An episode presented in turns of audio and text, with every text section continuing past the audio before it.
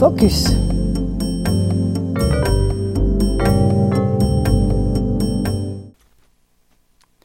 Bonjour, ceci est une petite sélection de nouveautés parmi toutes les nouveautés de BSR Actualité, présentées par Yuna. Je vais vous parler de deux romans, un recueil de nouvelles et un documentaire de philosophie.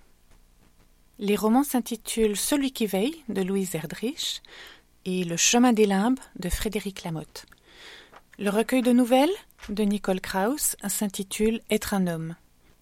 Quant au documentaire de philosophie, il s'intitule Une histoire de la philosophie pour les nuls et est écrit par Luc Ferry. Le premier roman que je vais vous présenter s'intitule Celui qui veille. Il est écrit par Louise Erdrich. Louise Erdrich, née en 1954 aux USA, est une autrice d'origine amérindienne. Elle a écrit des romans, de la poésie, des livres pour la jeunesse, en tout une trentaine de livres. Elle est une des figures les plus emblématiques de la jeune littérature indienne et appartient au mouvement de la Renaissance amérindienne.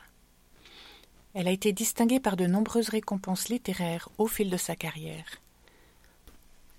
Son nouveau roman, Celui qui veille, a reçu le prix Pulitzer 2021. C'est le dixième roman de Louise Erdrich que la BSR vous propose. Il porte le numéro 71600. États-Unis dans les années 50. Le roman est structuré autour de deux personnages dont on suit les destins parallèles.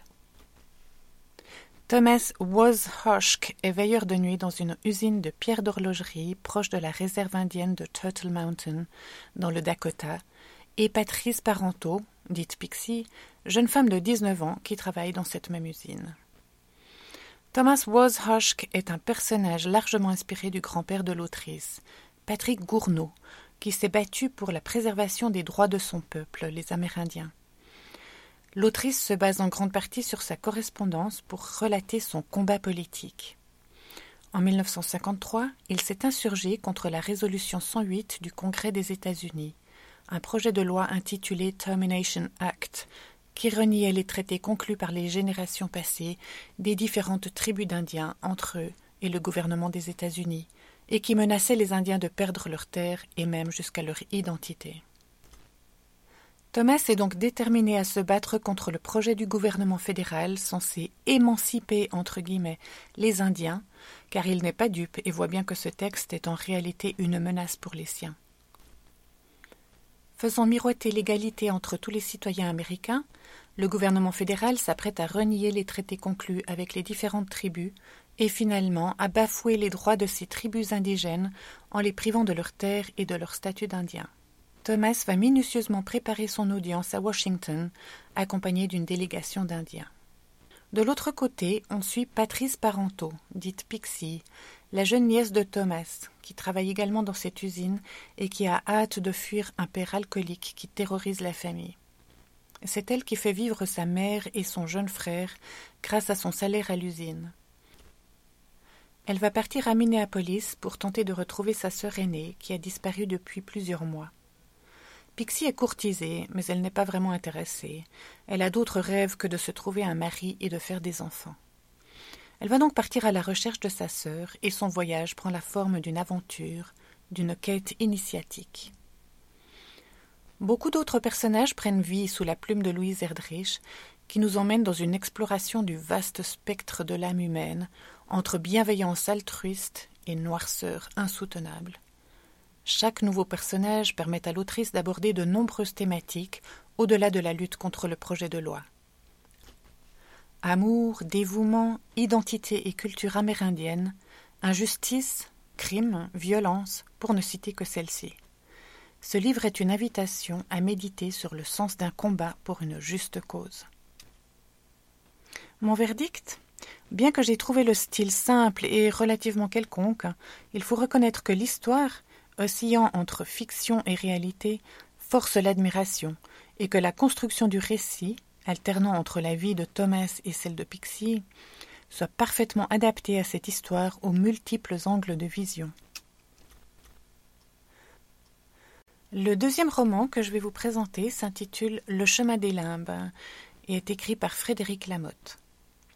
Frédéric Lamotte est un écrivain suisse roman né à Vevey en 1975. Il exerce la profession de médecin à Lausanne et est l'auteur de sept romans, tous publiés chez Bernard Campiche éditeur entre 2003 et 2022.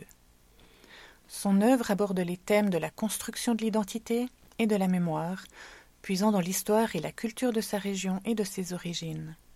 C'est le troisième roman de Frédéric Lamotte que la BSR vous propose. Il porte le numéro 71617. L'histoire se passe à Fribourg dans les années 60 et est racontée en plusieurs parties, chacune du point de vue des différents protagonistes. On place donc les pièces du puzzle au fur et à mesure qu'on avance dans l'histoire. On découvre des secrets enfouis qui rongent des familles et font peser leur poids de non-dit. On y parle d'enfance brisée et de traumatismes non surmontés. Ce livre, au contenu sombre mais à l'écriture lumineuse, invite à une réflexion sur l'interdiction de l'avortement. Vaut-il mieux envisager une interruption de grossesse ou faire naître à tout prix des enfants non désirés, puis les placer dans des familles d'accueil, courant par là même l'immense risque de blessures douloureuses, voire inguérissables, que cela implique En filigrane, ce livre parle aussi de maltraitance et d'abus dans des pensionnats catholiques dans les années 30 à 60. Bien que les sujets abordés dans ce livre ne soient pas gais, loin de là, il se lit d'une seule traite. Le style de la motte est sobre, élégant, très agréable à lire. La douceur de l'écriture contraste avec la dureté de l'histoire. J'ai beaucoup aimé ce livre et le recommande volontiers.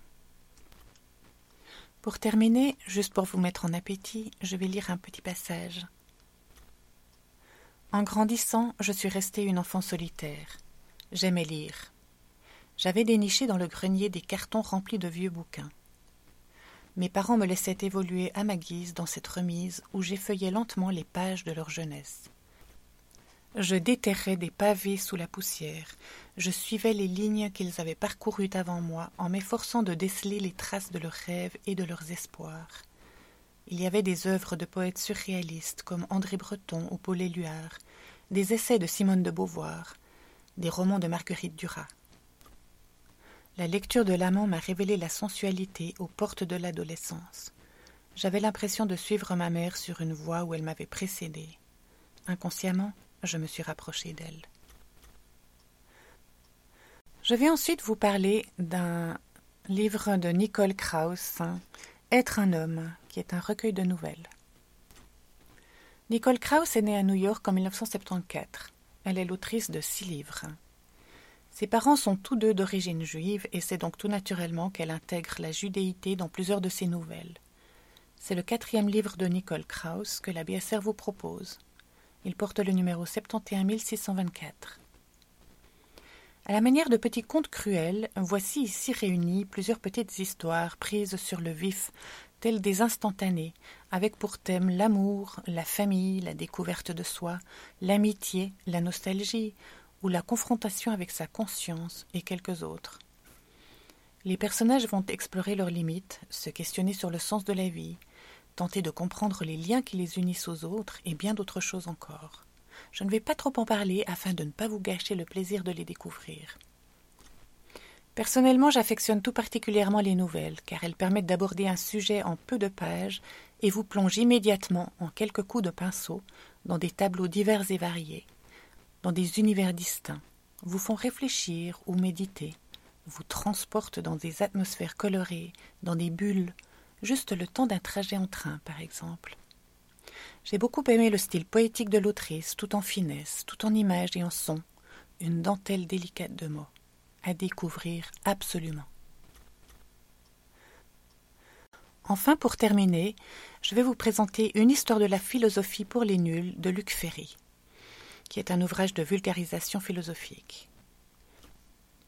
Né dans les Hauts-de-Seine en 1951, Luc Ferry est philosophe, essayiste et homme politique français. Il est notamment professeur agrégé de philosophie et de sciences politiques. De 2002 à 2004, il est ministre de la Jeunesse, de l'Éducation nationale et de la Recherche. Extrêmement prolifique, il est l'auteur de pas moins de 190 livres, c'est le dix-huitième livre de Luc Ferry que la BSR vous propose. Il porte le numéro 71434. Contrairement à ce que son titre indique, ce livre n'est pas destiné qu'aux nuls en philosophie. Il vous permettra également de rafraîchir vos connaissances et les ordonner. Très bien construit, clair et précis, ce livre vous emmène dans un voyage à la découverte de l'histoire de la philosophie. Philosophia, amour ou quête de la sagesse, sorte de spiritualité laïque. Luc Ferry est un spécialiste qui nous propose ici un livre généraliste de vulgarisation philosophique, très abordable, destiné à un vaste public, et qui explique les concepts, les grands courants et leur contexte historique et scientifique, qui présente quelques-uns des penseurs majeurs de l'Antiquité à nos jours, qui ont profondément influencé la philosophie.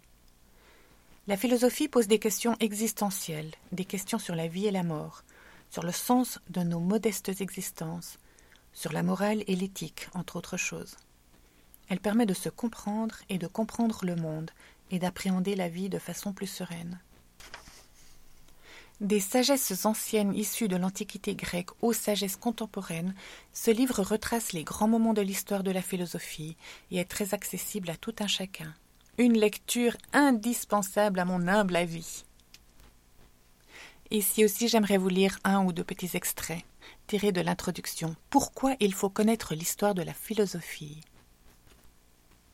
C'est d'abord une quête de vérité, une recherche portant sur le bien et le mal, mais aussi, et même surtout, une tentative de définition de la sagesse comme condition de la vie bonne pour les mortels que nous sommes. Disons les choses simplement. Les dieux, s'ils existent, sont en principe immortels. Les animaux sont mortels, comme nous, bien entendu, mais pour autant qu'on puisse en juger, ce que les philosophes appellent la finitude, le fait que nos vies soient finies, limitées dans le temps, ne les préoccupe guère. Point de traité de métaphysique chez Méchat.